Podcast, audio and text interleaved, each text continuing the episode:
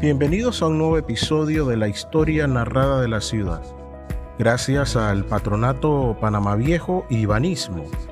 Hoy nos trasladaremos al año 1535 para escuchar a Ofelia Arias, una indígena anciana al servicio de Pascual de Andagoya, que narra cómo era su vida, costumbre y cultura antes de la llegada de los españoles que culminó con la fundación de la ciudad de Panamá.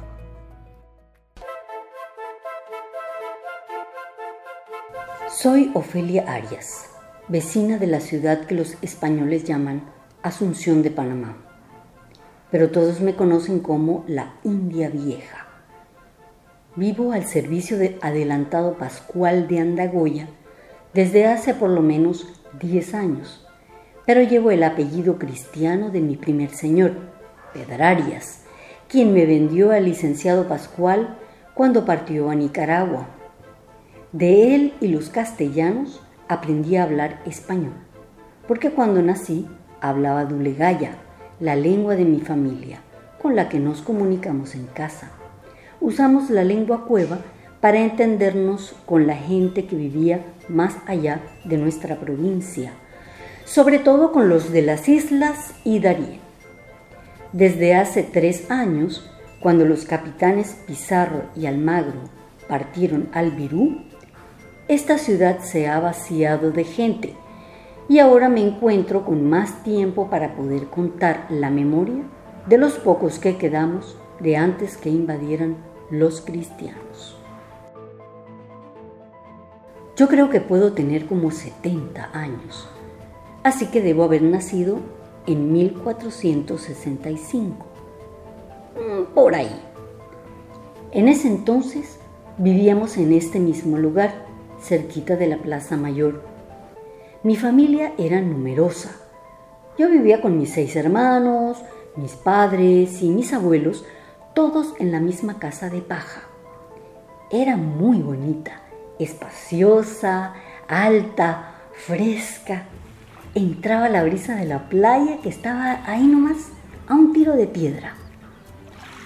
Ahí estaban también nuestros botes que sacábamos en marea alta para ir a pescar más allá de la lama que hoy llaman la tasca. Aquí mismo sacamos muchísimos pescados buenos que viven en los mangles cercanos. Ni muy lejos hay que salir. Y sobre todo cogemos muchas almejas.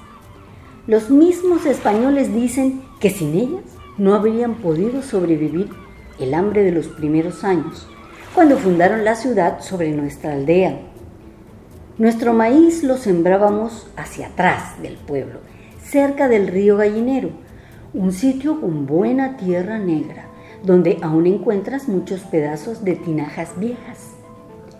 Mi abuela Nana me contaba, cuando me llevaba a cosechar maíz, que su propia abuela le había dicho que allí, una vez, hubo otra aldea, pero que un día el río creció mucho y se lo llevó.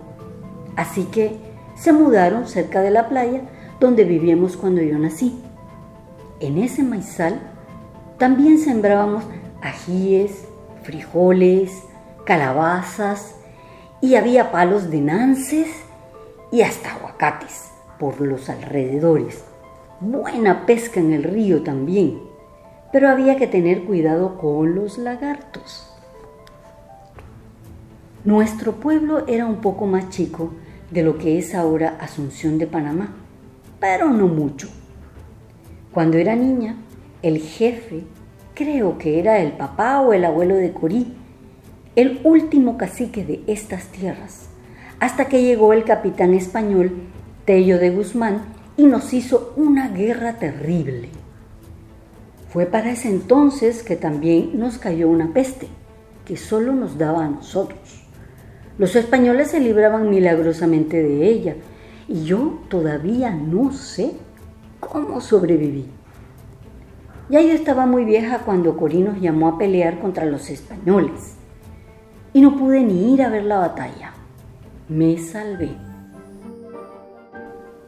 Fue muy triste para todos perder a Corí y mucho más triste que no lo pudimos enterrar siguiendo nuestra costumbre.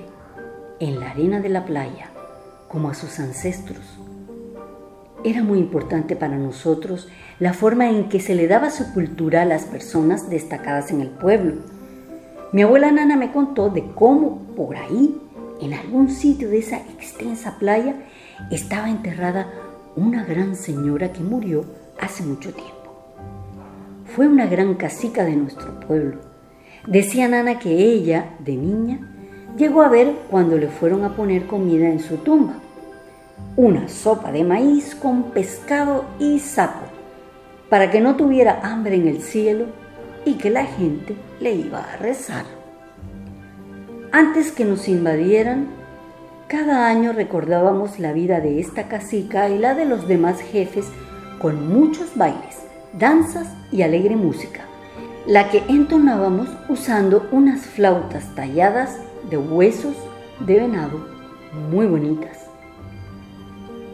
Todo el mundo vestía sus mejores ropas y hacíamos una gran celebración con mucha chicha de maíz que teníamos en unas tinajotas así bien grandes. A las demás personas no las enterraban en la playa, las tirábamos al monte. Allí se enterraban solo los jefes o la gente importante. Desde que se instaló la plaza y la catedral y nos bautizamos, los pocos de nosotros que quedamos en esta ciudad nos enterraremos en esa misma playa porque la catedral está puesta ahí mismito, encima de las tumbas de los ancestros de los jefes. Creo que pronto estaré enterrada ahí, con la cabeza apuntando hacia donde nace el sol, ahí, y podré ver a mi mamá y mi papá y todos mis hermanos que ya están en el cielo.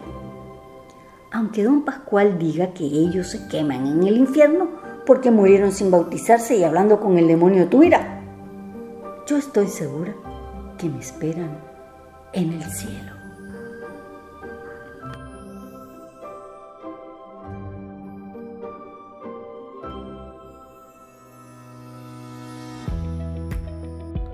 Esperamos que hayas disfrutado de este episodio de la historia narrada de la ciudad. Para más información sobre el sitio arqueológico de Panamá Viejo, accede a nuestras redes sociales o a la página patronatopanamaviejo.org. Hasta la próxima.